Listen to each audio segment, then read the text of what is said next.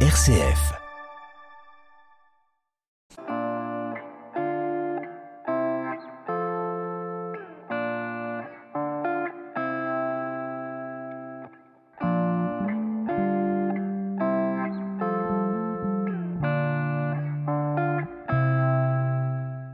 Est-ce que vous pourriez nous présenter l'histoire un peu globale de cette prison et puis peut-être l'anecdote derrière euh, le terme joyeuse prison? C'est pas commun quand même comme euh, nom de prison. Non, c'est pas commun et ça a vraiment une histoire qui est assez incroyable. Donc pour euh, refaire un petit récapitulatif de la prison, la joyeuse prison effectivement c'est quand même une anecdote qui est assez incroyable, donc je vous raconterai tout ça à la fin. Donc euh, le terme maison d'arrêt déjà il apparaît en 1792. Euh, on sort de la Révolution française et on essaye d'avoir des prisons qui sont un peu plus humaines et qui vont dans le sens de la Déclaration euh, des droits de l'homme. Et c'est en 1810 qu'on demande la construction de deux maisons d'arrêt sur le département du Calvados. Donc une qui va être à Pont-l'Évêque et une autre à Falaise, qui était la, prison sœur, mais qui est maintenant disparue. En 1813, euh, la construction commence. Elle va se finir dix ans plus tard en 1823 et en parallèle, on va avoir la construction du tribunal en 1818. Euh, la prison, elle est rachetée par la ville de Pont-l'Évêque en 2005 et euh, depuis, on l'a fait visiter. Donc ça, c'est un petit peu euh, les grandes dates pour situer l'histoire. Et maintenant, la joyeuse prison qui va aussi vous permettre de découvrir la, la date de fermeture. On est sur les quatre dernières années d'utilisation de la prison. Donc on est en 1946 jusqu'en 1949 pour l'époque de la joyeuse prison et en 1953 pour la fermeture définitive. Donc pour revenir sur la joyeuse prison, la joyeuse prison, euh, le gardien-chef fait confiance aux prisonniers et les laisse sortir. Pour recontextualiser, on est quand même à la sortie de la Seconde Guerre mondiale. Euh, le gardien-chef n'a pas envie d'être là. Euh, il n'a pas vraiment envie de gérer la prison. C'est compliqué pour lui. Donc les prisonniers font un petit peu ce qu'ils veulent. On va même avoir des prisonniers qui vont gérer l'intendance et les finances de la prison. Euh, on a énormément d'anecdotes de prisonniers qui sortent, qui ont euh, une ardoise au café d'en face que le gardien-chef utilise également pour ses consommations. Euh, on va avoir des prisonniers qui vont aller au casino de Deauville, des prisonniers qui vont aller au, cabaret avec la gendarmerie et, qui vont revenir avec les, les gendarmes en brouette pour les déposer devant le tribunal. Enfin, c'est vraiment une période. Euh, aujourd'hui, on ne pourrait pas revoir ça.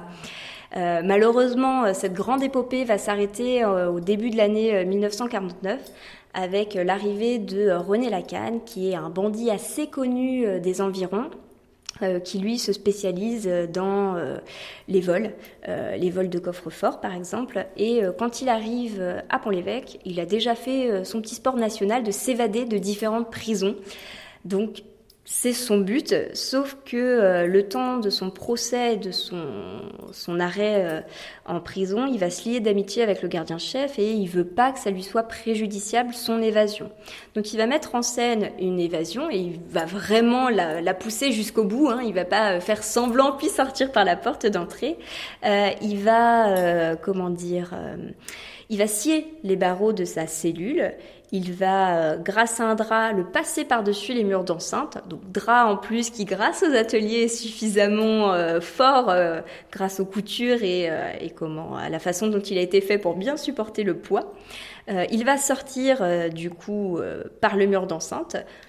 Une voiture l'attend et en fait en se dirigeant vers la voiture, il va rencontrer deux gendarmes qui va le saluer avant de monter dans cette voiture et de s'enfuir. Et les gendarmes vont pas du tout euh, noter Non, parce que euh, la période de la joyeuse prison, c'est un secret de polichinelle. Ça fonctionne pour tout le monde. On a des prisonniers, par exemple, qui ont euh, réparé l'alarme, qui sont allés faire le, travail de menuiserie à la gendarmerie. Donc, c'est connu, ça fonctionne. Il y a des plaintes, évidemment, mais il n'y a, a pas de réaction pendant trois ans. Jusqu'à cette évasion. Et alors, est-ce que vous pourriez juste nous rappeler combien de temps cet espace de prison a servi de maison d'arrêt? Tout à fait. Euh, alors la prison jusqu'à sa fermeture, donc euh, de 1823 jusqu'à 1953, il y a 130 années euh, d'utilisation et là nous on est en 2023, donc en fait cette année le bicentenaire de l'ouverture de cette maison d'arrêt.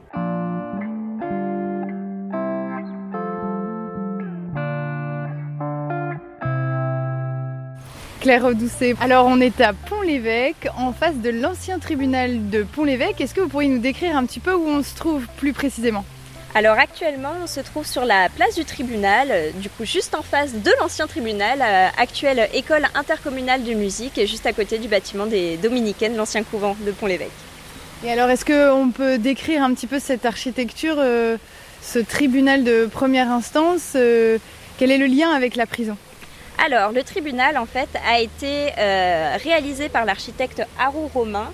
Donc, c'est le même architecte que celui de la prison. Il s'est inspiré euh, du style néoclassique, néoclassique qui s'inspire de l'architecture euh, romaine antique. On le reconnaît surtout ce tribunal, cette architecture avec les colonnes et le fronton qu'on a juste devant l'entrée. Et euh, son lien avec euh, la prison qui est juste derrière, c'est ça? Oui, euh, la prison est juste derrière. En fait, le tribunal a été construit en parallèle de la prison. Il a commencé à être construit en 1818 alors que la prison a commencé en 1813 et ça a été fait par le même architecte. Et on peut y rentrer dans ce tribunal? Alors, on peut rentrer dans le tribunal quand on est Quand on utilise l'école de musique, mais sinon il n'a plus euh, une fonction de tribunal, donc il est plus, euh, utilisable par le public euh, en tant que tel. Alors on se trouve voilà juste devant une fontaine aussi, on peut entendre cette eau. Qu'est-ce que vous souhaiteriez nous, nous montrer d'autre en lien avec ce tribunal? Alors, euh, ce que je peux vous montrer, on va pouvoir se déplacer, on va aller juste à côté. Je vais vous présenter la tour de la Vicomté d'Auge, qui a été le bâtiment qui a inspiré euh, l'architecte Arro Romain pour construire euh, la prison de Pont-l'Évêque. Eh bien, on est parti.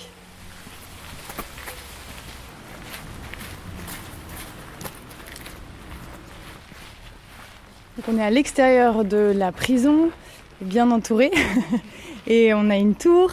Est-ce que vous pourriez nous décrire les lieux? Alors, on se trouve actuellement entre euh, le tribunal et la prison. Donc là, il faut imaginer que euh, tout était clôturé par un énorme mur d'enceinte de plus de 5 mètres. Et euh, ce qui est intéressant, c'est que vous avez la tour de la Vicomté d'Auge, qui est juste nous à notre droite, qui est la tour qui a inspiré l'architecte Haro Romain, donc de son prénom Jean Jean-Baptiste Philippe Haro-Romain, pardon, euh, qui s'est inspiré en fait de ce qui était déjà existant pour intégrer la prison et le tribunal.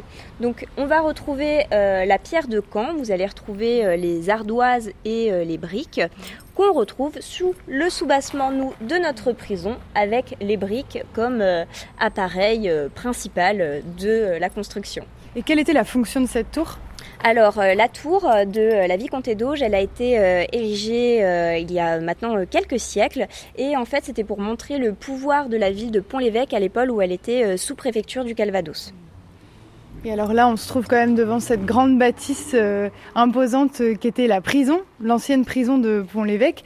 Est-ce qu'on peut décrire un petit peu aussi son architecture et peut-être un petit peu son histoire? Oui, tout à fait. Alors, comme pour le tribunal, on est sur une, architecture euh, néoclassique. Donc, comme je vous le disais, on a un soubassement où vous allez retrouver de l'ardoise et de la pierre de Caen un appareillage assez important de briques roses et euh, vous allez avoir plusieurs ouvertures. Donc ce sont des fenêtres en demi-lune avec euh, des barreaux. Et comme pour le tribunal, on retrouve le fronton qui est euh, très important dans le style antique roman. Et c'est une prison qui maintenant accueille un centre culturel, c'est ça? Alors non, le centre culturel, c'est le couvent des Dominicaines. La prison actuellement, elle a été rachetée par la ville de Pont-l'Évêque en 2005 et elle est utilisée pour proposer des visites pour que euh, bah, le public puisse découvrir euh, l'histoire de cette prison qui est très riche parce qu'elle a quand même eu 130 euh, ans d'ouverture et c'est un des seuls bâtiments carcérales du 19e siècle est encore visitable sur le territoire normand. On peut encore visiter, c'est quand même assez unique. Et alors, euh, on va y rentrer dans cette prison Tout à fait. Donc, euh, vous allez pouvoir venir avec moi. Euh, là, ce que je tiens dans les mains et que vous entendez teinter, c'est les clés de la prison. Donc, elles sont assez grosses, mais il faut pas se tromper. c'est une des clés de cellules. Donc, on a huit cellules. Donc, je vous laisse imaginer ce que pouvait donner le tintement quand les gardiens se déplaçaient dans la prison.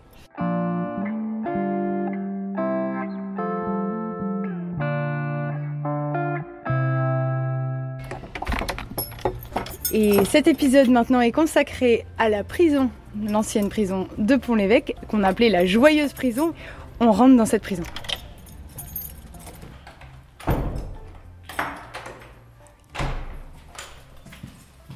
Alors elle est encore dans son jus, cette prison. On le, ressent, on le voit. Tout à fait. La première impression que vous avez quand vous rentrez, c'est euh, vraiment un sentiment un peu lourd, on a un bâtiment qui est humide, on est dans le noir, un petit peu comme à l'ouverture de la prison en 1823 où, je le rappelle, nous n'avions pas l'électricité et l'eau courante à l'époque, et où on utilisait les cheminées, les bougies et les lampes à huile pour s'éclairer. Donc on a vraiment, euh, quand on entre, on a face à nous un couloir avec différentes pièces qui desservent ce couloir. Donc quand on rentre à ma droite, vous allez avoir la salle où on va retrouver les livres d'écrou, livres d'écrou qui vont permettre de savoir qui on a dans la prison, quel type euh, de prisonnier. Parce qu'on peut avoir trois types de prisonniers euh, dans, dans la prison de Pont-l'Évêque à cette époque. On va avoir les détenus, ceux qui ont euh, déjà été jugés. On va avoir les accusés, ceux qui sont en cours de jugement, et on va avoir les prévenus, ceux qui sont en attente de jugement. Donc on a tout ça dans les livres d'écrou avec euh, leur nom, prénom, leur peine et euh, des détails physiques à leur propos, que ça soit des cicatrices, des tatouages, la couleur des yeux ou des cheveux. Donc parce que pas de photos, vraiment donc des descriptions. C'est ça, on était vraiment sûr de la description pour qu'on puisse reconnaître euh, la personne à qui on a affaire. Il y avait des détenus en fin de peine aussi? Euh, alors, on n'a pas des détenus en fin de peine à proprement parler parce que je parle de prison depuis tout à l'heure, mais on est sur une maison d'arrêt. Et alors les euh, premières pièces qu'on a là, elles font partie de la prison. Euh, c'est des cellules dès le départ ou non C'est des bureaux? Non, on est vraiment sur du bureau. Donc là, moi, je viens de vous présenter le bâtiment, le bâtiment, la pièce, pardon, à ma droite, qui est la pièce avec le livret d'écrou. À ma gauche, vous avez le bureau du gardien-chef. Donc le gardien-chef, c'est celui qui gère totalement la prison. C'est la personne qui a toute autorité et lui après il se réfère au préfet du Calvados. Donc là, c'est le lieu où il travaille. Il a la chance d'ailleurs d'avoir une cheminée. C'est euh, une des quatre seules cheminées qu'on va avoir dans la prison. Et un petit peu plus loin, euh, vous allez avoir une pièce qui servait au tout début, donc euh, à l'entrée en 1823, de chambre des avocats. Malheureusement, comme dans toutes les prisons, on va rapidement avoir des problèmes de surpopulation et une pièce qu'on n'utilise pas, ça ne reste pas très longtemps dans une prison comme ça. Donc cette chambre, elle va beaucoup euh, changer au fil des années. Elle va se transformer en pièce conjugale. Donc euh, pour vous donner une idée, les murs ne sont pas bien épais. Vous avez, allez, je vais vous dire une petite dizaine de centimètres avec euh, une bonne résonance. Donc je vous laisse imaginer en face du bureau du gardien-chef la chambre conjugale ce que ça pouvait donner. Et euh, par la suite, elle a aussi été utilisée comme infirmerie. Mais petite particularité, l'infirmerie, c'était une pièce où on pouvait mettre des détenus, mais il n'y a jamais eu de médecin dans la prison de Pont-l'Évêque. Alors on se dirige après cette porte d'entrée, on va dire, dans un plus grand sas.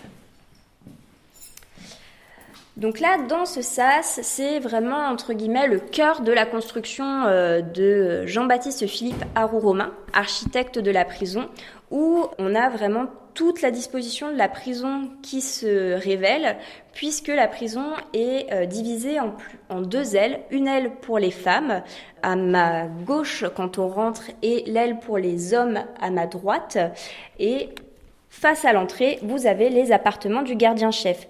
Cette division des espaces, ça permet en fait euh, de bien communiquer entre les différents étages et d'avoir une vraie séparation, que ça soit pour les gardiens qui travaillent dans la prison, ne pas avoir besoin de rentrer, de faire sortir des prisonniers euh, et de les faire traverser toute la prison, mais également comme ça de savoir que les hommes et les femmes ne se rencontrent pas. Hmm. Donc on a vraiment une organisation qui est assez singulière. Et alors on trouve ici encore une fenêtre. Euh, ah non, c'est un parloir, c'est. Tout à fait. Là, vous êtes euh, dans le parloir. Donc là, on, se retrouve à l'extérieur du bâtiment du gardien-chef. Donc on est de nouveau entre les salles, enfin l'aile des femmes et l'aile des hommes. Et euh, dans cet espace, vous allez avoir un parloir pour les hommes et un parloir pour les femmes, parce qu'effectivement, à la construction, il était déjà possible de faire venir des personnes de l'extérieur vers l'intérieur. On a d'ailleurs une anecdote surtout assez amusante sur le parloir. Ça, c'est pour le parloir des hommes, où en fait, on a une femme qui vient pour parler à son mari et elle demande à ce que le frère de son compagnon vienne également pour qu'ils puissent converser ensemble. Et euh, le concierge de l'époque la fait rentrer donc par l'extérieur. Il y a une porte sur le côté du tribunal qu'on peut emprunter. Il la laisse ouverte. Il laisse ouverte la porte qui permet de rentrer dans la prison et il laisse ouverte également la porte qui permet d'entrer dans l'aile des hommes. Donc qu'est-ce qui se passe? Les deux messieurs s'en vont avec euh, la femme qui est venue juste discuter, elle de base, pas du tout prévoir une évasion. Et euh, tout ce beau monde euh, s'enfuit et on ne les retrouve que deux jours plus tard. Aujourd'hui, ce serait bien différent, je pense. Je, je pense qu'aujourd'hui, on ne pourrait même pas, même pas imaginer un cas possible. Et alors, est-ce qu'on peut se diriger vers les ailes hommes-femmes ou oui, c'est encore possible de visiter ces alors espaces là, on peut visiter vraiment euh, toute l'intégralité de la prison, sauf euh, les pièces qui vont être au-dessus du, du deuxième étage.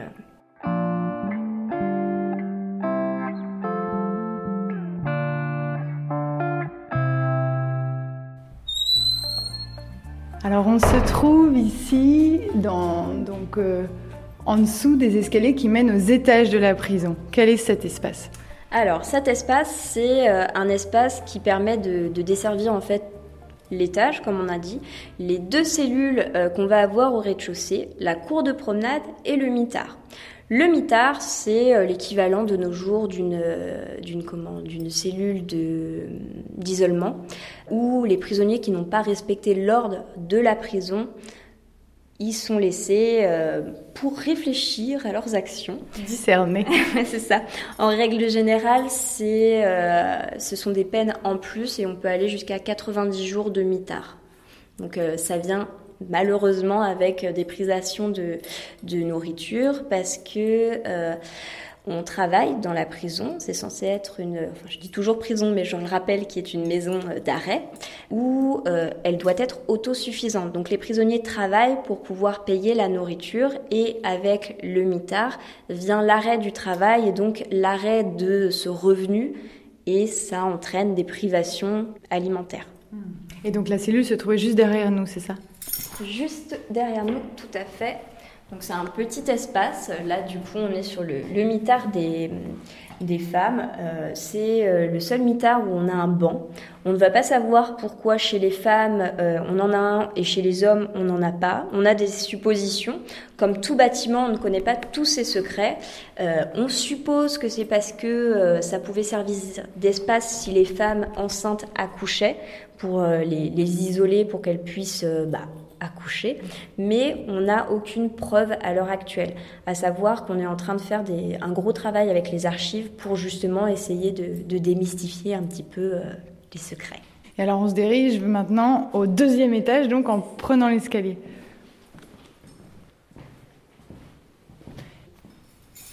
Une première cellule pour euh, les femmes plus fortunées, on dirait.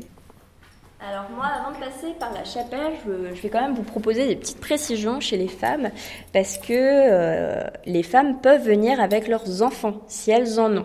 Tout à l'heure, je parlais des femmes enceintes, mais c'est vrai que les enfants en bas âge, quand, ils vivent, quand la mère est emprisonnée, euh, jusqu'à deux ans, ils peuvent l'accompagner. On a une cellule qui est dédiée à ça sur l'aile des femmes, qui est au rez-de-chaussée, et normalement, on les sépare pour qu'il n'y ait pas de, de problème. Mais euh, c'est vraiment la seule cellule particulière euh, de la prison là-dessus. Et avant de dire un mot sur cette chapelle, on a une autre cellule ici euh, pour les femmes aussi. Tout à fait. On a une autre cellule pour les femmes et c'est très bien qu'on y aille parce que ça va me permettre d'enchaîner sur l'usage de la prison après sa fermeture en 1953. En 1953, euh, la prison est fermée parce qu'elle est jugée trop vétuste et il faut lui trouver un autre usage.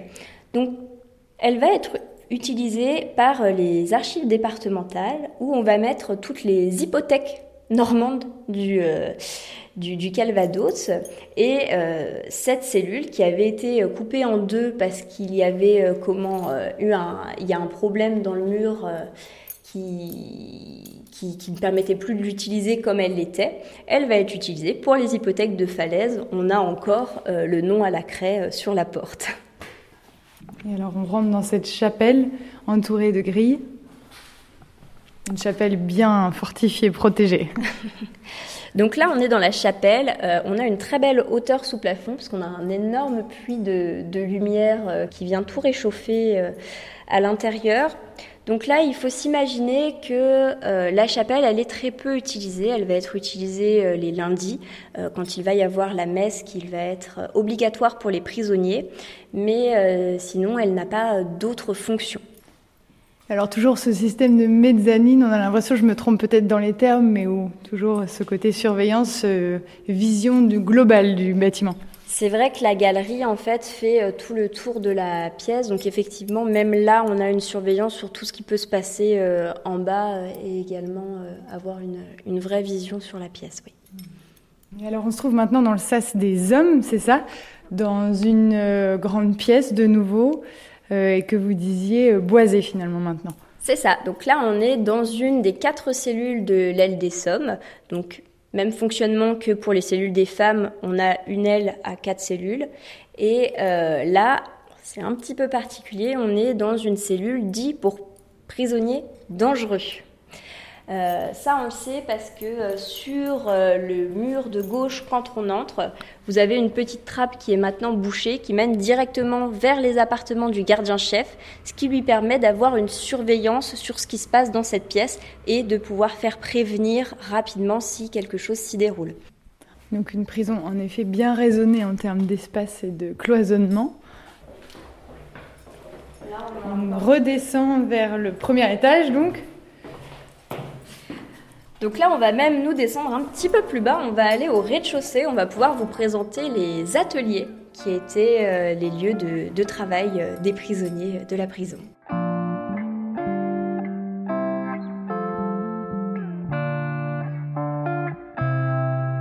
Alors on se dirige vers le rez-de-chaussée. On fait attention à la tête. Ah oui, les, les portes sont basses. Et il fait bien noir, encore des escaliers en pierre. Et puis on, a l'odeur du sous-sol. Alors je vais vous laisser descendre et moi j'ai allumé la lumière parce qu'on a quand même on chance à notre époque, nous, d'avoir des compteurs électriques qui nous permettent de tout allumer. C'est quand même mieux. Donc là, on est euh, au rez-de-chaussée de la prison. Je ne sais pas quelles impressions vous avez, mais on est quand même très sombre. C'est très sombre. On a l'impression d'être dans un sous-sol, en effet. Donc en fait, on peut expliquer ça parce que euh, on a cette sensation d'humidité. C'est parce que juste en dessous de la prison, on va avoir un bras de Livy, qui est une des rivières euh, qui traverse Pont-l'Évêque, donc euh, un ascendant de la Touque, qui ici et qui permettait d'avoir un puits avec une réserve d'eau pour euh, les prisonniers, pour qu'ils puissent boire ou euh, faire la cuisine. Donc c'est pour ça qu'on a cette espèce de côté un peu moite qu'on va retrouver dans les cartes, euh, qui est accentué en fait par le manque d'ouverture et de lumière, parce qu'on reste dans une prison. Les ouvertures sont très petites et avec des barreaux, et le sentiment de la pierre qui écrase.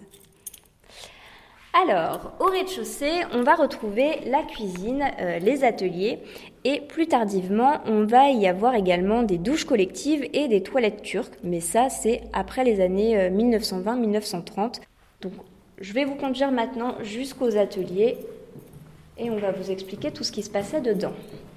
Donc les détenus allaient dans les ateliers, on imagine. Tout à fait. Alors, juste ici, euh, on rentre dans l'atelier qui était pour les femmes. Donc, c'est euh, celui qui se situe du côté du parking. Vous n'avez plus de sol ici. Alors, il y en avait un à l'époque, mais il a certainement été utilisé par la suite pour faire d'autres travaux qui, au contraire, est toujours présent dans l'atelier des hommes. Donc chez les femmes, on est plutôt euh, sur un travail euh, autour de tout ce qui va être couture. On va avoir beaucoup de travail autour du tissu, de la dentelle, des chaussons également. On a beaucoup d'archives sur le travail des, chaussons et des chaussures sur la prison de Pont-l'Évêque, avec même une lettre du préfet de 1873 euh, qui dit qu'il est vraiment très content du travail des prisonniers, parce qu'il n'en a que des très bons échos, ce qui va forcer en fait les prisonniers à travailler d'autant plus difficile jusqu'au euh, ce qu'on appellerait de nos jours le burn-out. On peut imaginer. Et donc, ça faisait partie de leur revenu de participer à ces ateliers? Oui, voilà, tout à fait. En fait, quand ils travaillaient, euh, tout le travail était euh, rémunéré. Ça leur permettait, eux, par la suite, de pouvoir s'acheter des privilèges, que ça soit alimentaire. Parce que normalement, on va avoir une soupe et un morceau de pain, où on peut, après, en payant, par exemple, se rajouter du vin ou du ragoût avec. Mais alors, ça, c'est sur certaines époques. On ne va pas avoir l'alimentation de la prison sur toute la durée de son usage. Alors ici, on retrouve euh, les anciennes douches.